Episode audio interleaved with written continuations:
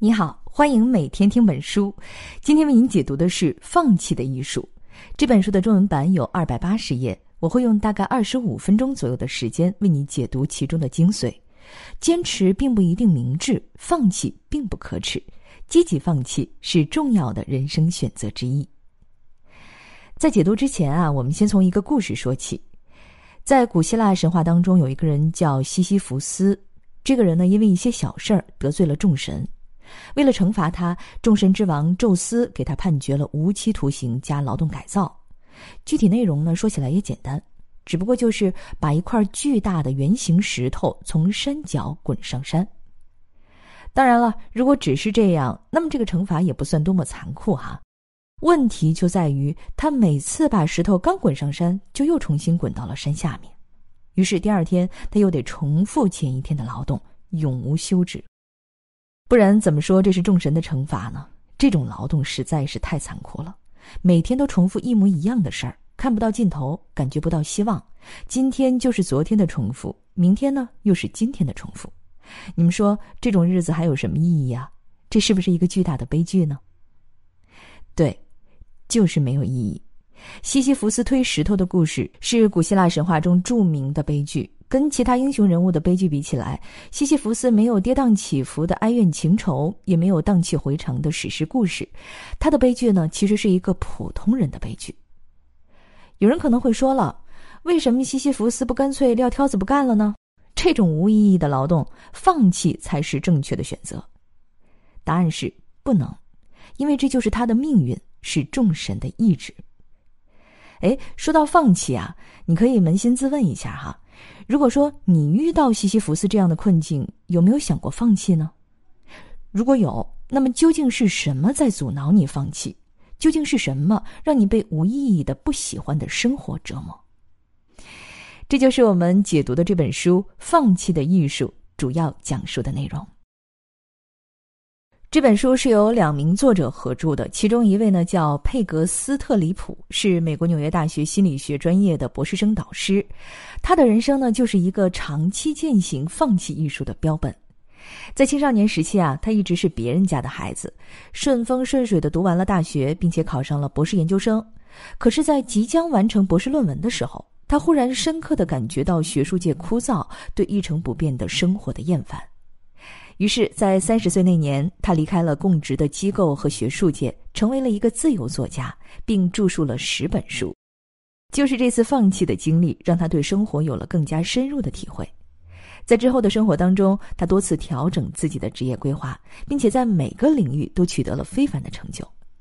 当然了，对于他来说，可能听从内心的召唤，时刻为自己活着，就是最大的成就。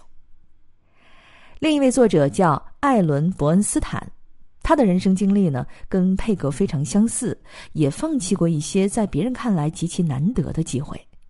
跟佩格一样，他也是在即将拿到博士学位的时候，放弃了近在眼前的学术道路，而是听从内心召唤，转头又去攻读社会学硕士学位，然后呢，成为了一名心理理疗师。因为两位作者独特的人生经历和心理学背景，所以呢，在《放弃的艺术》这本书当中，搜集列举了数十个人生案例和心理实验，并且从心理学的角度出发，提出了一个惊世骇俗的观念：放弃并不可耻，甚至比起坚持，放弃可能是更加正确的选择。对于多数普通人，特别是都市人群来说，这本书无疑具有独特的指导意义。相信会带来一些不一样的启发。那下面就让我们一起来听一听什么是放弃的艺术，为什么说放弃也是正确的选择。首先，我们来说一说什么是放弃，为什么放弃那么难？放弃这两个字呢，很简单，相信在平常的生活中，每个人或多或少都会产生过放弃的念头。有人想要放弃一段失去激情的感情。有人想要放弃一份乏味的工作，有人呢则想要放弃一个近在咫尺的机会。这种抛开一切的念头，就像绽放在脑海中的烟花，几乎随时都在产生，也随时都在熄灭。对于我们这些凡人来说，放弃吧，这种念头就像口渴的人面对一颗诱人的梨。举个例子，前几年呢，有一封辞职信火遍了全国，你们肯定都听过。里面呢是这么说的：“世界那么大，我想去看看。”这封信刚一发布，就立刻火遍全国了，可以说是家喻户晓。那为什么这么火呢？因为作者摘到了放弃这枚梨。从此以后，他彻底扔掉了自己的石头，跳出五行外，不在轮回中，跟朝九晚五的枯燥人生潇洒的说了再见。这种勇气和行动力，怎能不让人羡慕呢？放弃的艺术，在这封辞职信上体现的是淋漓尽致，而且从之后的传播效果和得到的共鸣来看，这种情愫几乎深深的埋藏在大多数人的内心深处。其实，这种现象不仅出现在中国。美国呢也是一样，美国有一位婚姻问题专家叫温格朱莉，他曾经在《幸福婚姻法则》这本书中说过一句经典名言：在这个世界上，即使最幸福的婚姻，一生中也会有两百次离婚的念头和五十次想掐死对方的想法。从这句话当中就可以看出来，哈，放弃这种情绪简直是全球通行的共同语言，没有人不想放弃。就像没有人不会气馁一样，想要放弃的人几乎随处可见。如果有人留心观察一下周围，就会发现，公司里至少有一多半的同事在抱怨，甚至宣称要离职不干。可是呢，真正做到马上就走的人，永远是少数，可能只有百分之一。为什么会这样呢？难道他们每天抱怨的那些不幸福、吐槽的那些无法承受，都是假的吗？并不是。正如西西弗斯无法轻易放弃他的石头，我们这些凡人呢，也无法轻易放弃我们的命运。束缚西西弗斯的是众神的意志，但束缚凡人的却何止是众神的意志？凡人要承受的东西太多了，很多原因让你无法放弃。其中最重要的一个原因就是文化原因。哎，你想一想啊。是不是从小开始就有很多人教你坚持等于胜利，咬紧牙关再拼一拼？是不是很多人都告诉你放弃是一种羞耻的行为，证明你是一个失败者？这些事实都告诉我们，放弃对于社会文化来说，不仅不是一种正确的选择，还是一种让人不耻的耻辱。这种思想就像烙印一样，刻在文化的骨头里，让你不敢生出放弃的念头。如果有这种念头，你自己首先要做的，并不是顺从自己的内心，而是自责和耻辱。别人都坚持的好好的，为什么我自己就坚持不下去了呢？就是因为这种文化原因，让无数人干着自己并不适合也并不喜欢的工作。就像有些人明明性格内向，害怕与人交往，偏偏要干着一份需要频繁接触陌生人、频繁谈判的工作。这样一来呢，每一天的工作不仅无法给他带来正能量，反而是每一分每一秒都在透支他的内在能量。放弃是不可能放弃的，毕竟坚持就是胜利。他一边说服自己，一边痛苦的忍受着折磨。这样长期坚持下去，工作很大概率就是无法做好，内心也饱受煎熬。为什么不放弃呢？原因很简单，因为坚持就是胜利啊，对不对？这就是文化原因导致的束缚和枷锁。除了文化原因，还有另外一个原因，就是客观的经济原因。这个原因呢很好理解，每个月的信用卡、房租、买买买，简直挣钱如流水，花钱如决堤，而且还要面对房价的压力。如果任性的放弃了一个自己并不喜欢的工作，那么愉快两天之后，就要面对更加复杂和庞大的压力。就像很多人想要放弃一份工作的时候，他们首先想到的绝对不会是放弃之后的轻松，而是会下意识的思考下个月的房租怎么办，那么多需要花钱的地方该怎么办。就这样，在无穷无尽的幻想和对未来的恐惧当中，自然而然的熄灭了放弃的念头，重新咬牙切齿的坚持推石头。这就是客观原因。还有一个原因呢，是内在的原因。每个人都有自己独特的性格属性，有的人积极活泼，有的人消极内向，有的人渴望到处冒险，有的人则是喜欢安静独处。这些性格属性啊，是在婴幼儿时期就已经成型的，但是大多数人都无法认清这个事实，总会强迫自己适应于自己性格背离的工作和生活方式。就如同用一台越野车的发动机去驱动火车，那当然会不堪重负，日渐抑郁。这种情况是少数派吗？并不是，这是绝大多数人每天面对的常态。那为什么会出现这种错位的情况呢？原因很简单，因为真正认识自己、了解自己的人凤毛麟角。你有空的时候可以问问自己：我是一个怎么样的人？适合做什么工作？有没有想要长期奋斗的目标？如果从来没有想过这个，那么你的性格和生活很有可能会出现错位的情况。这就是无法放弃的内在原因。在《放弃的艺术》里，作者想要表达的，除了剖析影响放弃的原因，最重要的就是教会读者如何原谅自己，如何听从内心的召唤，如何正确的放弃。那接下来我们要说一说几种错误的放弃方式。首先要明确一点啊。作者写《放弃的艺术》这本书的初衷呢，并不是鼓励放弃，而是教大家正确的放弃，或者说求索适合自己的人生道路。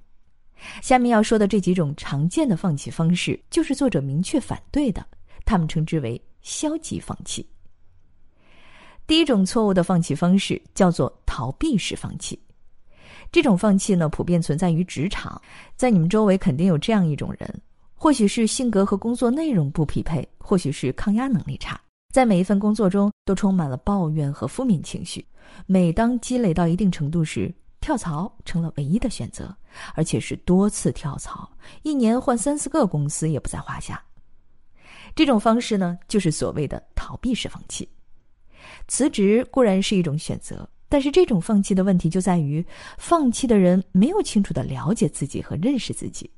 每次换工作也只不过是上一份工作的延续，该存在的问题呢依然存在，于是就陷入了无穷尽跳槽的怪圈。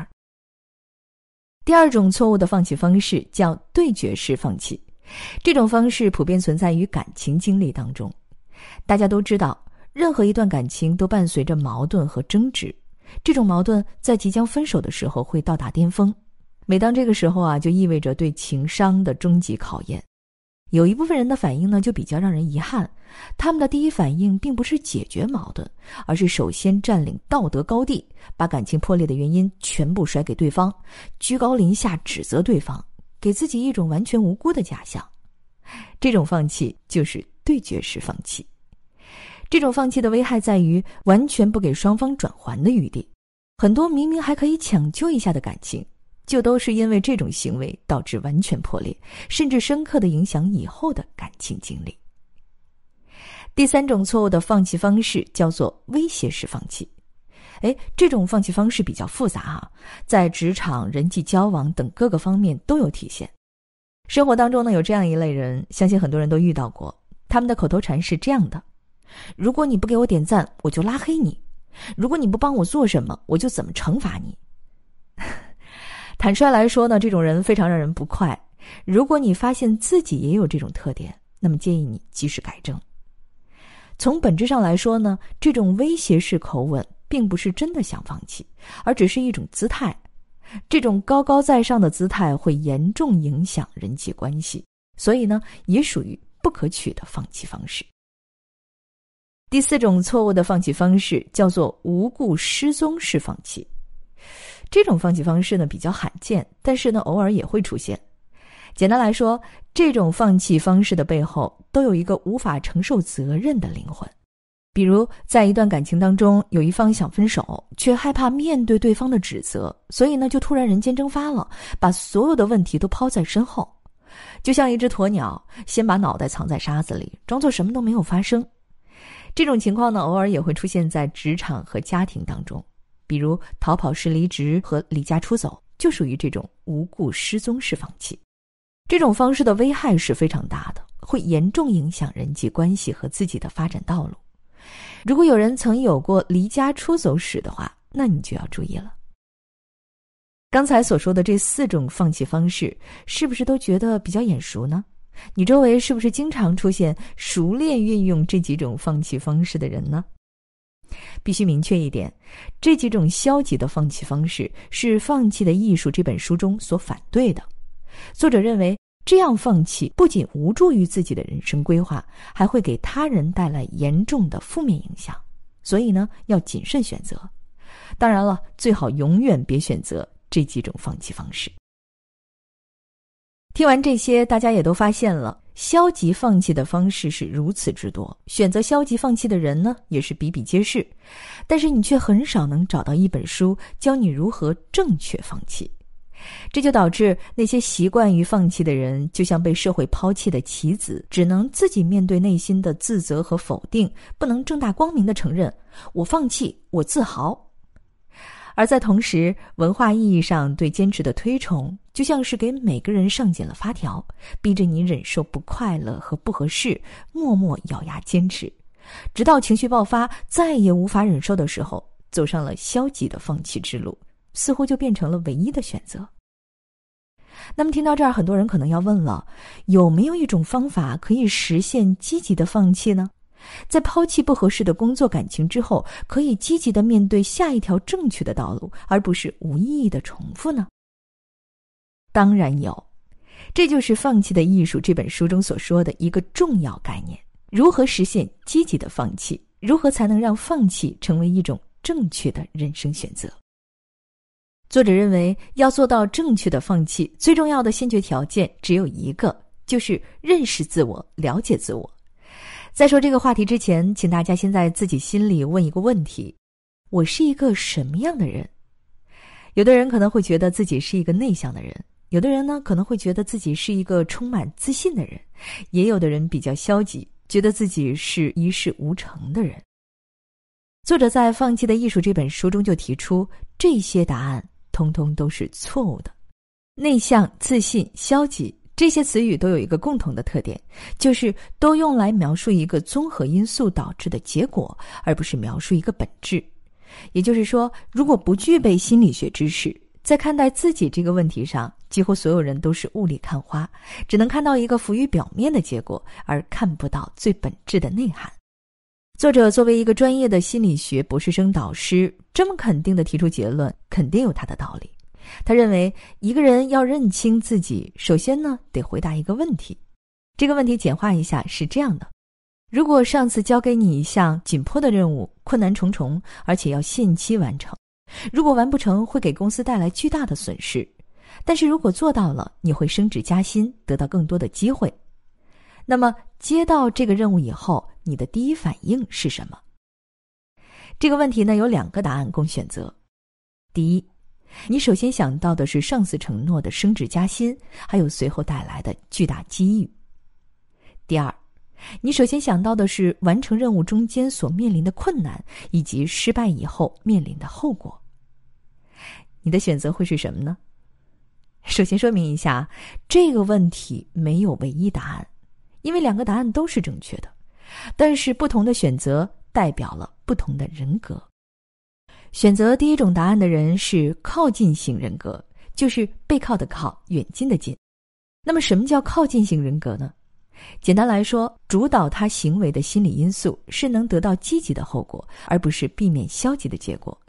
这种人就是俗称的乐观派。他们想事情，注意力一般都会集中在能得到什么这点上。而选择第二种答案的人是回避型人格。主导他行为的心理因素是回避消极的后果，就是说，这种人想事情，注意力一般都集中在能回避什么糟糕的后果上。就像幼儿园玩游戏，有的小孩子呢，第一次见到滑梯就喜欢玩，因为玩滑梯能给他带来刺激和快乐。这种小孩呢，就是靠近型人格。但是有的小孩呢，却不仅不喜欢，反而很抗拒。他们的第一反应就是害怕滑落过程中带来的风险。这种小孩就是回避型人格。当然了，这两种人格并没有好坏之分啊，只不过是会在为人处事上显示出极大的差异。靠近型人格呢，能够承受较大的压力，冒险性比较强，喜欢挑战；而回避型人格性格稳妥，适合做比较细腻的工作。你可以对照一下这两个答案，粗略的判断一下自己属于哪种人格。两种本质上不同的人格，在具体的工作规划当中，当然就会显示出截然不同的反应。比如，同样一份冒险型工作，靠近性人格的人呢，可能会跃跃欲试、激情四射；主动加班不在话下。但是回避型人格的人呢，却意兴阑珊，每天都被扑面而来的困难打击得体无完肤。而在另一种重复性工作情况下，靠近型人格的人因为重复枯燥被折磨得抑郁消沉，而回避型人格的人呢，却如鱼得水，每天都处在安全区，当然如鱼得水了。这就是人的性格本质对人际关系和工作发展带来的深远影响。当然了，一样米养百样人，这两种分类远远不够概括所有的人格分类。有兴趣的话呢，你可以阅读一些心理学的书籍，详细的给自己把把脉，看看自己到底属于哪种人格，适合什么样的生活。我们继续来说放弃的话题。刚才说到，认清自己的人格本质是规划长远未来的先决条件，否则呢，就会陷入刚出狼窝又入虎穴，接二连三放弃工作和感情，却始终找不到出口的陷阱。我们接着说，除了认清自己，积极的放弃还有一个条件：目标评估。目标是一个很重要的东西。如果你想说放弃一切，目标是中五百万，那就有点过分了。合理的目标才是你放弃一条路走上另一条路的基础。对目标的评估需要综合各方面的经验，首先要跟你的性格相互匹配，这是重中之重。我们之前也说到了，性格和工作不匹配，那简直是消极放弃的重灾区。第二，你需要一个具体的目标，而不是空泛的目标。比如说，你定一个目标是先挣他一个亿。也比定目标成为一个幸福的人要好得多，因为空泛的目标没有评估标准。如果你这样做，那么会长时间饱受来自内心的挫折和质疑。第三，评估目标绝对不能互相冲突，需要深刻了解自己的需求点和性格属性。比如，有人制定目标，既想有大量的自由时间陪伴家人，又想要全世界到处出差，这就属于目标冲突了。在为自己制定目标的时候，一定要切记认清自我、评估目标以后，接下来要做的当然是潇洒放弃。如果你对自己的认识最够清晰，而且对未来的目标也有规划，那么就勇敢的放弃吧，抛开困扰你、消耗你精神能量的生活现状，勇敢走向另外一条适合自己的道路。这就是《放弃的艺术》这本书中所说的积极放弃。最后需要再强调一点：放弃并不可耻，坚持并不一定正确。如果你确定自己走在一条错误的路上，那么积极放弃才是正确的选择。真心的祝愿你。好了，《放弃的艺术》这本书我们就讲到这里。最后，我们一起来回顾一下本期音频的主要内容，帮助大家记忆。第一个主要内容。放弃这种情绪普遍存在于我们的生活当中，几乎每时每刻都在发生，但是真正实现的却是极少数。这是因为有三个原因让我们无法真正放弃。这三个原因分别是文化原因、客观原因、内在原因。第二个主要内容，大多数放弃方法是消极放弃，作者并不提倡。这几种消极放弃方法分别是逃避式放弃、对决式放弃。威胁式放弃、无故失踪式放弃，这几种放弃方法共同的特征是无助于解决人生困境，只能从一个陷阱走入另一个陷阱，会对人际关系和事业发展造成极大的损害，所以需要避免。第三个主要内容，积极的放弃需要两个先决条件：认清自我和目标评估。认清自我的方法是通过心理学知识评价自己的人格本质，目标评估呢，则是需要从人格属性、目标属性等各个方面综合来考虑。只有做到这些，才可能实现积极的放弃。《放弃的艺术》这本书主要就是想告诉你如何规划你的人生，在有意义的放弃和无意义的坚持之间该如何取舍。希望对陷入困境的人有所帮助。好了，以上就是本期的全部内容。为你准备的笔记本文字就在音频下方的文稿里。恭喜你又听完了一本书。